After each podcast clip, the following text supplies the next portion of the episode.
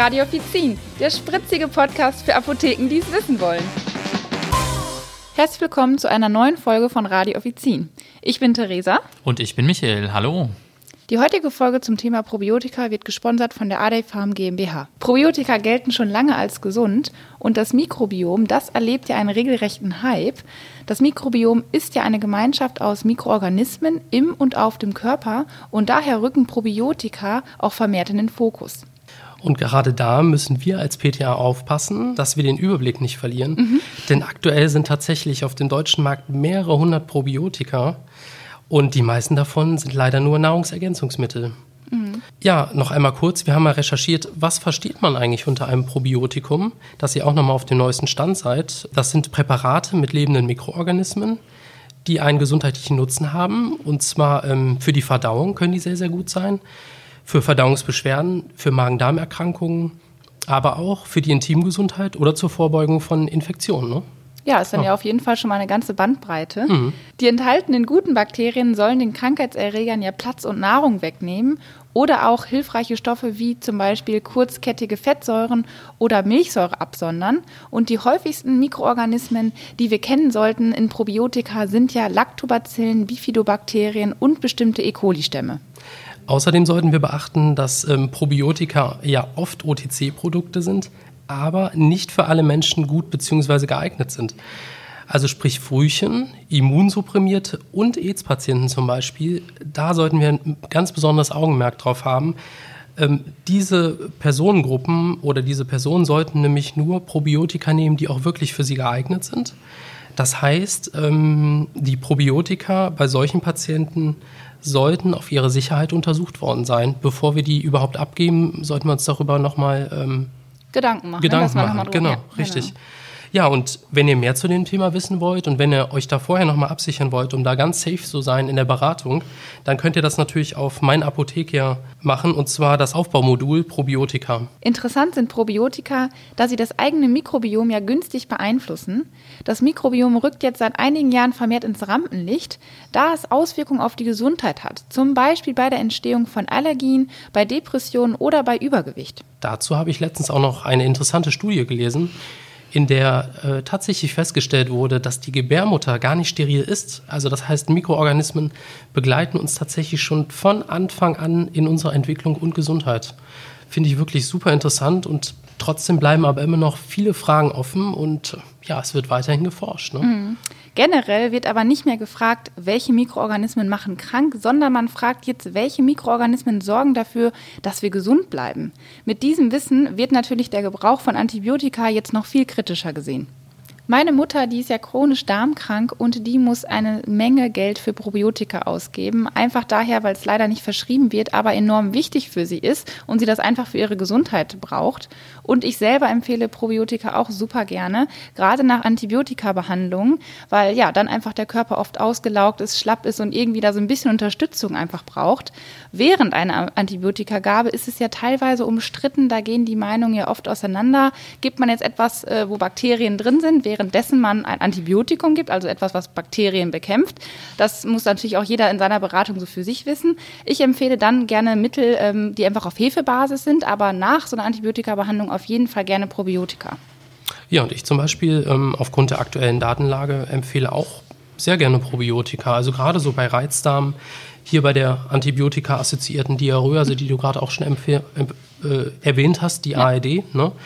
Oder auch einfach für das Immunsystem oder für das allgemeine Wohlbefinden, ne? Mhm. für den Kunden, ne? damit er sich wieder besser fühlt, wieder fitter wird. Ja, wie genau. wir vorhin schon gesagt haben, die Bandbreite ist ja groß, also empfehlen ja. kann man es oft. Und ich muss auch sagen, die Nachfrage kommt bei mir persönlich oder bei mir uns in der Apotheke ähm, eher von den Touristen, die wirklich da gezielter nachfragen und darauf achten oder von Leuten, die wirklich chronisch krank sind. Und sonst habe ich so das Gefühl, die Leute wissen das vielleicht nicht äh, mhm. oder vielleicht schämen sie sich, ich weiß es nicht, kommen selber gar nicht so auf das Thema, dass man da vielleicht mal ja, aktiver einfach äh, in die Beratung geht und das hm. selber mal vielleicht vorschlägt. Mehr. Ja, das Gefühl, das mit dem Schämen habe ich auch tatsächlich. Also ich habe auch eher das Gefühl, das ist so ein Tabuthema, über das Kunden ungern sprechen. Ne? Mhm. Und dass wir halt als PTA da wirklich mal eher nachfragen müssen und ähm, Ja, ja, und direkt da eingreifen müssen, den Kunden genau. darauf ansprechen. Vielleicht, ne? wenn man es auch gar nicht weiß, ne, dass man da was nehmen kann. Ne? Genau. Weil viele genau, kriegen ja etwas vom Arzt dann verschrieben, so und dann war es das für die.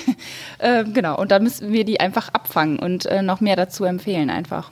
Genau, das heißt, wir können jetzt als äh, Fazit ähm, ziehen, dass äh, Probiotika auf jeden Fall in vielen Situationen sehr sinnvoll sein können. Mhm. Ne?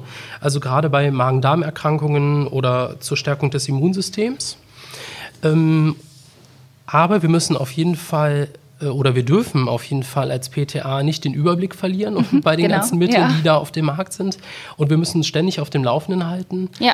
und auch wirklich mal die Packung in die Hand nehmen und genau schauen, für wen, für welche Art von Kunden ist, genau, ist, ist das was. Medikament geeignet. Ja. Also so, wie wir es im Prinzip als PTA täglich machen oder auch gelernt haben. Ja, genau, bei anderen Sachen auch, aber dass man darauf achtet, hat die Person andere Grunderkrankungen, ne? was ist für wen wie geeignet oder wie alt ist die einfach. Also das ist das Generelle, was man einfach natürlich abklären muss. Ja, und dass wir uns halt einfach da trauen, ein bisschen mehr Mut uns nehmen und halt selber mehr aktiver beraten. Wir haben heute ein Interview für euch. Und zwar konnten wir im Vorfeld mit Adam Fassbender, dem Geschäftsführer von Adai Farm, sprechen. Adai Farm stellt unter anderem die probiotischen Arzneimittel Mutaflor, Yomogi und Paidoflor her. Und das in Mutaflor enthaltene Bakterium E. coli-Stamm Nistle 1917 ist das älteste Probiotikum im deutschen Markt. Wir haben Herrn Fassbender ein paar Fragen für euch gestellt und die Antworten vor dieser Episode aufgenommen. Das Mikrobiom ist gerade ein Trendthema. Wie gehen Sie bei Adai Farm damit um? Ähm, wir machen weiterhin klinische Studien und wollen in enger Zusammenarbeit mit verschiedenen Gastroenterologen auch ganz neue Aspekte entwickeln zum Thema Einsatzgebiete der Probiotika. Butaflor und Yomogi sind probiotische Arzneimittel und keine Nahrungsergänzungsmittel. Herr Fassbender, wo liegen die Unterschiede und was bedeutet das für die Anwender? Vor allen Dingen ähm, liegen die ersten Unterschiede in der Produktion. Das heißt, wir produzieren ausschließlich nach GMP, also nach einem Arzneimittelstandard und können dadurch gewährleisten, dass eben keine Verunreinigungen oder andere Bakterien, die in den Produkten nichts zu suchen haben, enthalten sind. Und das garantieren wir eben durch den GMP-Standard. Resistente Erreger sind auf dem Vormarsch. Welche Rolle spielen Probiotika denn in solchen Fällen? Ähm, das ist ein großes Problem der Antibiotikaindustrie gewesen, die mit Sicherheit ihren Stellenwert hat, aber leider ähm, sind dadurch eben resistente Keime entstanden. Probiotika können an dieser Stelle Platzhalter für ähm, andere Bakterien übernehmen und somit die bösen Bakterien aus dem Organismus raushalten und die guten eben platzieren. Wie wird sich Ihres Erachtens der Markt für Probiotika weiterentwickeln? Allein wenn man sich ähm, ein Nachbarland betrachtet, Italien, das einen dreimal so großen Markt hat wie Deutschland, ähm, sehen wir hier ein Riesenwachstumspotenzial, was sich auch durch die Forschung weiterentwickeln wird. Bei Apothekia können sich PTAs bereits in Produktmodulen zu Yumogi und Mutaflor fortbilden. Was bietet Adai Farm PTAs darüber hinaus für Informationsmöglichkeiten?